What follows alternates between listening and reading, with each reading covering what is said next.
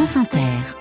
Journal Alexis Morel, bonjour. Bonjour Nicolas, bonjour à tous. Les énergies fossiles, pour eux, c'est déjà du passé. Au lendemain de l'accord à la COP28, parole ce matin aux étudiants des grandes écoles d'ingénieurs. La jeune génération prête à boycotter les employeurs trop carbonés. Cette empreinte carbone, comment aider les plus modestes à la réduire? L'exécutif promet depuis un an et demi le leasing pour la voiture électrique.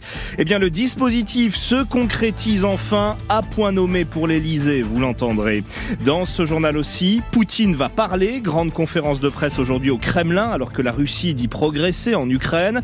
Parmi les juifs de France, une forte hausse des demandes pour faire son alia en Israël.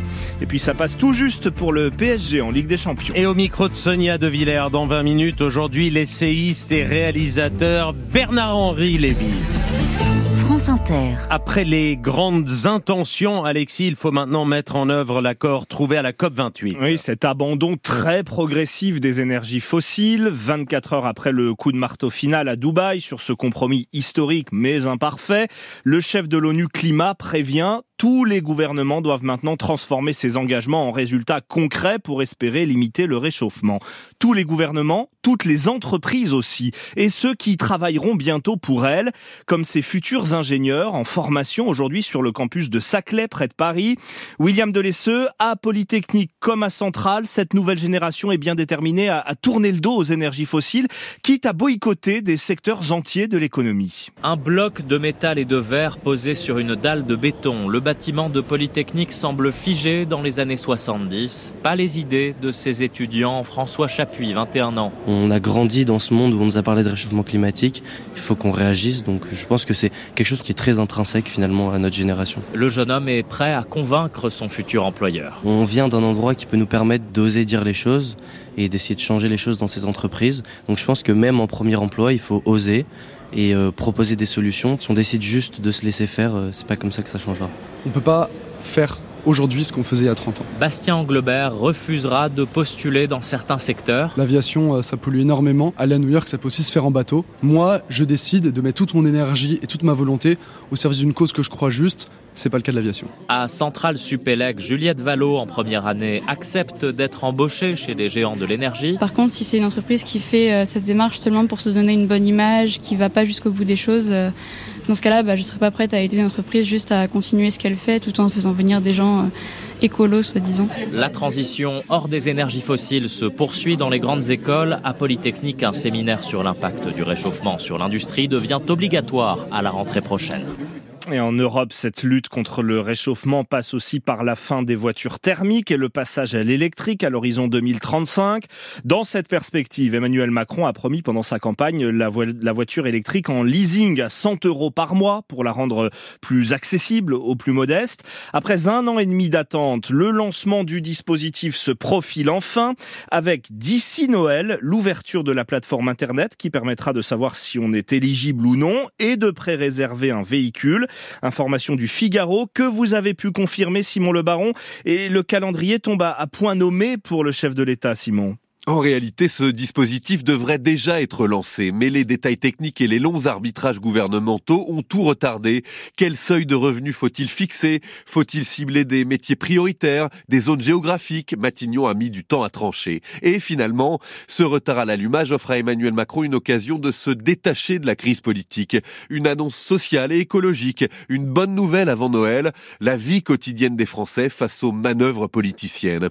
Elisabeth Borne enchaîne les réunions de avec la droite sur la loi immigration, l'Élysée propose ce matin aux journalistes une conférence téléphonique pour expliquer ce système de location de longue durée.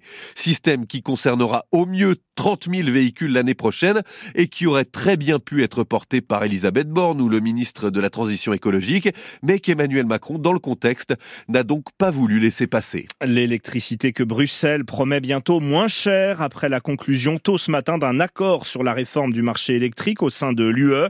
Négociée depuis des mois. Euh, cette réforme doit permettre de faire baisser les factures grâce à des prix de gros fixés à l'avance, moins dépendants donc de la volatilité des cours du gaz. Bruxelles, où s'ouvre aujourd'hui un sommet européen crucial pour l'Ukraine. Les 27 vont se prononcer à la fois sur le lancement des négociations pour l'adhésion du pays à l'UE et sur une nouvelle tranche d'aide, 50 milliards d'euros pour Kiev. Mais le Hongrois Viktor Orban menace de tout bloquer. Et au moment où les 27 se retrouveront, à Moscou, Vladimir Poutine, lui, va apparaître à la télévision. Le président russe tient ce matin sa conférence de presse annuelle qui pourrait durer jusqu'à 5 heures. Un long monologue avec au menu, bien sûr, la situation en Ukraine au moment où la Russie revendique des avancées nettes sur le terrain. Sylvain Tronchet à Moscou. Entre l'échec de la contre-offensive de Kiev, les menaces sur le financement américain de l'Ukraine et les résultats meilleurs qu'attendus de l'économie russe, Vladimir Poutine tentera probablement d'afficher sa confiance aujourd'hui, celle d'un chef d'État capable d'imposer ses vues à l'Occident, celle d'un chef de guerre qui proclame que le temps joue pour lui désormais et que son armée est en train de gagner la guerre contre l'Ukraine malgré les sanctions, comme il le disait devant des militaires la semaine dernière. Nos usines de défense sont de plus en plus performantes, c'est une évidence. Eux, ils sont à court d'armement. Et quand vous n'avez pas d'idéologie, pas d'industrie, pas d'argent, vous n'avez rien, vous n'avez pas d'avenir. Et nous en avons un. L'an dernier, alors que le pouvoir russe était contesté de l'intérieur par Yevgeny Prigogine et que son armée cédait du terrain à l'extérieur en Ukraine, la conférence de presse rituelle avait été annulée. Son retour est clairement le signe que l'ambiance a changé au Kremlin. Elle a d'ailleurs été fusionnée cette année avec un autre classique du poutinisme, ligne directe, où des Russes téléphonent au président pour lui soumettre leurs problèmes personnels que le chef du Kremlin se fait fort de régler en direct. Un million de questions seraient déjà parvenues, notamment sur le prix des œufs et des médicaments, grand sujet de préoccupation en Russie, officiellement bien plus que la guerre en Ukraine. Moscou, Sylvain Tronchet, France Inter. En France, on apprend qu'un homme s'est introduit avant-hier dans une crèche du Val-de-Marne accueillant des enfants de familles juives. Armé d'un couteau, il a menacé de mort la directrice, elle aussi juive, de cet établissement de Champigny et a multiplié les insultes antisémites avant de s'enfuir sans faire de blessés et sans croiser les enfants. Une enquête est ouverte. La communauté juive sur le qui-vive depuis le 7 octobre et l'explosion des actes antisémites au point de pousser certains à vouloir partir s'installer en Israël.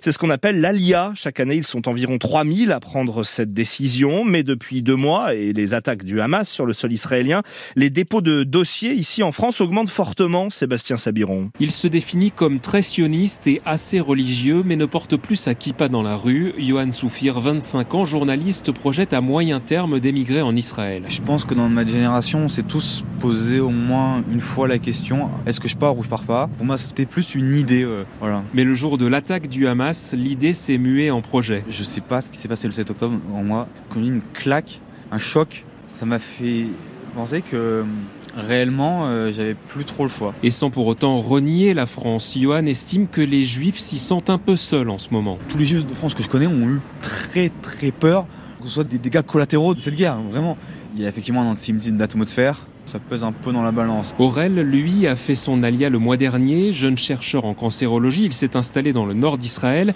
et y a retrouvé un peu de sérénité. Vous arrivez dans un pays, vous n'êtes pas minoritaire. C'est-à-dire que la plupart des gens autour de vous, ils sont juifs aussi. Déjà, vous savez qu'ils vont pas vous attaquer pour ça.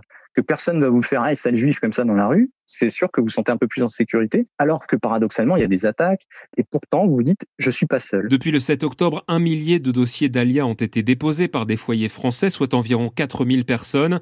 Des chiffres à relativiser, précise l'agence juive, car tous les dossiers ne vont pas à terme et la tendance était fortement à la baisse depuis le début de l'année. On les soupçonne d'avoir rendu des enfants accros aux psychotropes pour les pousser à voler des touristes près de la Tour Eiffel. Six Algériens sont jugés à partir d'aujourd'hui à Paris pour traite d'êtres humains aggravés. Plusieurs dizaines de mineurs étrangers isolés seraient tombés dans leur filet avec toujours le même mode opératoire. Les adultes leur fournissaient des comprimés gratuitement dans un premier temps afin de créer une forte dépendance et ensuite de contraindre les enfants à voler téléphones et bijoux pour acheter de nouvelles doses de psychotropes. La justice, son fonctionnement, son budget, il en sera question à 8h20 sur Inter. Éric Dupont-Moretti est notre invité. Deux semaines après sa relaxe par la Cour de justice de la République. Depuis, le dialogue reprend doucement avec les magistrats. Le garde des Sceaux a reçu la semaine dernière les syndicats. Mais il y a encore du chemin à faire, Jean-Philippe Degnaud. Dans les rangs de la magistrature, c'est un peu comme dans les couloirs d'un stade de foot foot après un match nul, il n'y a pas de gagnant. Certes, Éric Dupont-Moretti a été relaxé, mais avec un jugement qui souligne l'existence de ces conflits d'intérêts. C'est une sorte de rappel à la loi, ironise un procureur. Et en face, tous les magistrats qui ont été poursuivis devant le Conseil supérieur de la magistrature au terme de procédures disciplinaires dans lesquelles le ministre a joué un rôle ont eux aussi été relaxés. Match nul donc. Vendredi dernier, les syndicats sont ainsi venus les uns après les autres partager ce premier rendez-vous avec le ministre. Signe que la page est tournée, disent les uns, mais avec toujours un fond de rancœur, ont constaté les autres.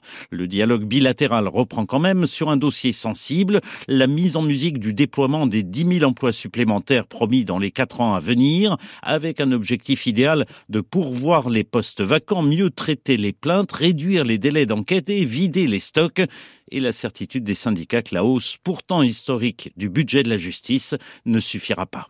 Deezer, Spotify, Apple Music, le gouvernement confirme la création dès l'an prochain d'une nouvelle taxe sur les chiffres d'affaires des plateformes de streaming musical.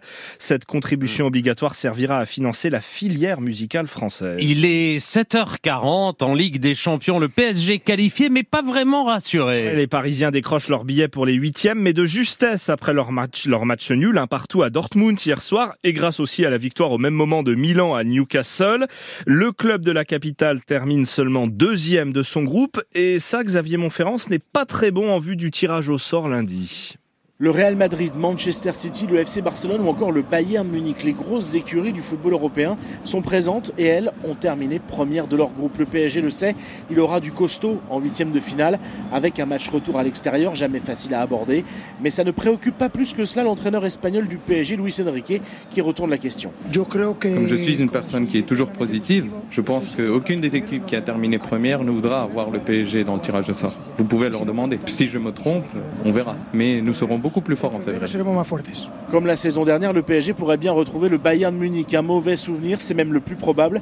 Mais Luis Enrique et ses hommes ont surtout une chance sur deux de tomber face à une équipe espagnole avec le Barça, le Real, l'Atlético, mais aussi la Real Sociedad, le club de San Sébastien, l'invité surprise de ces huitièmes de finale, contre qui le PSG doit secrètement rêver de tomber. Et donc fin du suspense lundi à midi lors du tirage au sort de ces huitièmes prévu au siège de l'UEFA en Suisse. Merci Alexis Morel. À suivre, Yael Gauze, Dominique.